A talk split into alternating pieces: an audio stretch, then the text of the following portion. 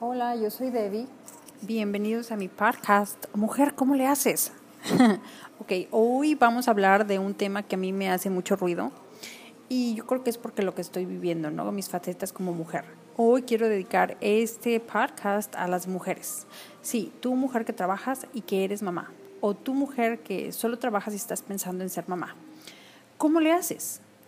¿Has visto la película en, que, en la que actúa Sarah Jessica Parker, en donde ella es mamá de dos niños, uno de dos años y otra niña como de cuatro, y ella es una ejecutiva.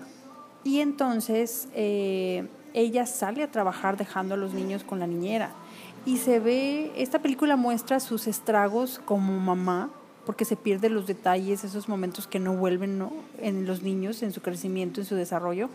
Y también muestra los estragos en su trabajo, pero al mismo tiempo muestra cómo se siente emocionalmente al lograr sus metas en el trabajo, porque es una necesidad profesional para ella, ¿no? Sentirse que en su trabajo va muy bien. La película se llama How She Does It, o en español, en español ¿Cómo lo hace? Y bueno, hoy en día somos un gran número de mamás que necesitamos trabajar, ya sea por necesidad económica o por saciar una necesidad emocional o profesional, o qué tal una combinación de las tres, ¿verdad? Ahora, con trabajar me refiero al trabajo remunerado, es decir, el trabajo que tú haces y que te pagan, porque el trabajo que tú haces en casa, limpiar, cocinar, planchar, todas estas actividades, pues se te pagan de otra manera, pero no económicamente. A ese trabajo no me refiero. Ese trabajo siempre está ahí, siempre las vamos a ingeniar para llevarlo a cabo, pero no estoy hablando de ese trabajo. Estoy hablando del trabajo remunerado. Ahora, eh, quiero enfatizar esto quiero enfatizar algo y díganme si estoy equivocada. Las mujeres que trabajamos, ya sea fuera de casa o desde casa, y las que no trabajamos, ahí les va. Sí que trabajamos y mucho. Tenemos grandes sueños y aspiraciones y no es fácil y no tenemos un descanso. ¿Estamos de acuerdo? Hablemos, por ejemplo, de las mujeres que trabajamos desde casa.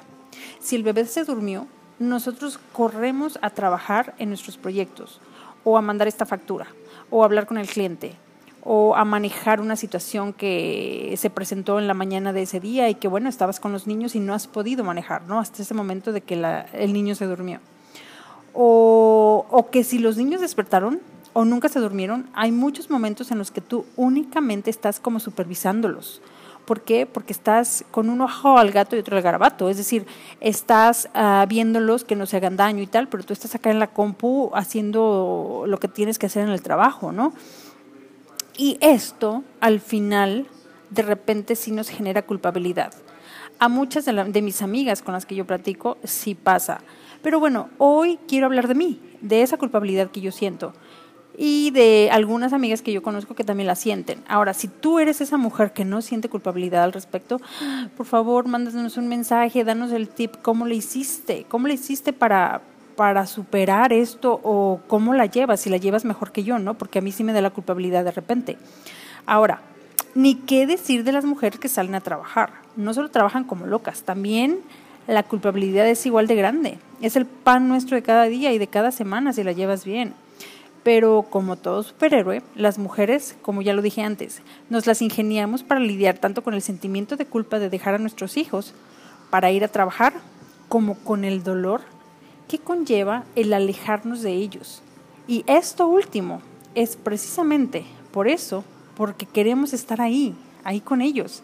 Y por si fuera poco, por haber decidido trabajar y ser mamá a la vez, tenemos que enfrentar críticas y comentarios incómodos que incluso pueden llegar a herir si viene de tus seres queridos. Ok, te propongo cambiarle el color a la historia.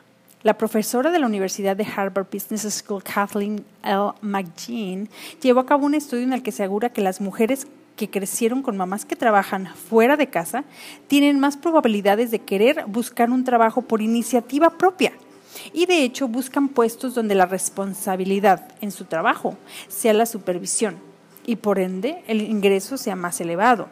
En cambio, las mujeres que vivieron con una mamá que no trabaja y estaba con ellas de tiempo completo, no mostraban indicios de estas probabilidades. También concluyó que los varones que fueron criados por mamás que trabajan tienen más probabilidades de contribuir con las labores del hogar y pasar más tiempo con la familia Estos hallazgos, ahí estos hallazgos son claros y verdaderos tras la investigación efectuada a 24 países. Te voy a pasar el, link de este artículo que está súper interesante.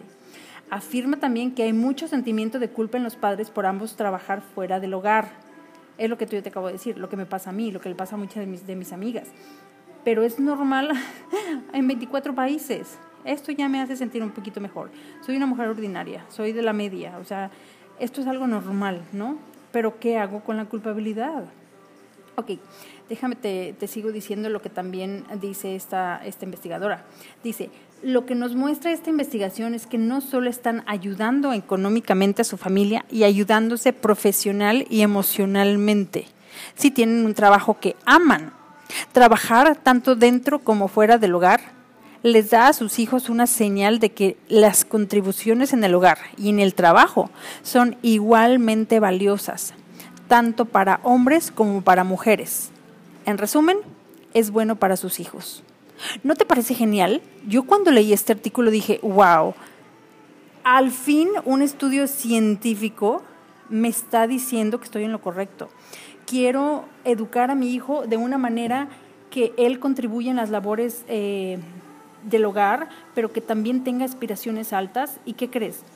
Lo que yo puedo concluir de este estudio es que esto lo voy a lograr a través del ejemplo.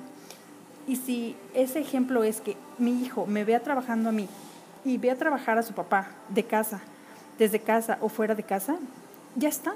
Eso liberó mucho, mucho de mi culpabilidad, que aún la tengo, estoy trabajando en ello pero me ayudó muchísimo, me ayudó muchísimo, lo quise compartir contigo. Así que si tú eres de esas mamás que se frustra mucho porque pues tienes que ir a, trabajar, pues ahí te va. Aquí está este artículo de esta uh, investigadora de la Universidad de Harvard y te, te exhorto a que lo leas todo completito porque está súper, súper interesante, ¿ok? Bueno, algo más que te quiero comentar es Así que esto que acabamos de escuchar es genial, así que tranquila mujer. Ahora, si yo te estoy diciendo, tranquila mujer con lo de la culpabilidad, pues es porque yo también lo necesito. Si yo tengo este podcast es porque lo necesito. Todo lo que te digo aquí yo lo necesito. Así que gracias por escuchar. Y si tú la llevas bien, si tienes un tip, por favor mándanos un mensaje que aquí podemos publicar porque nos va a servir a muchas.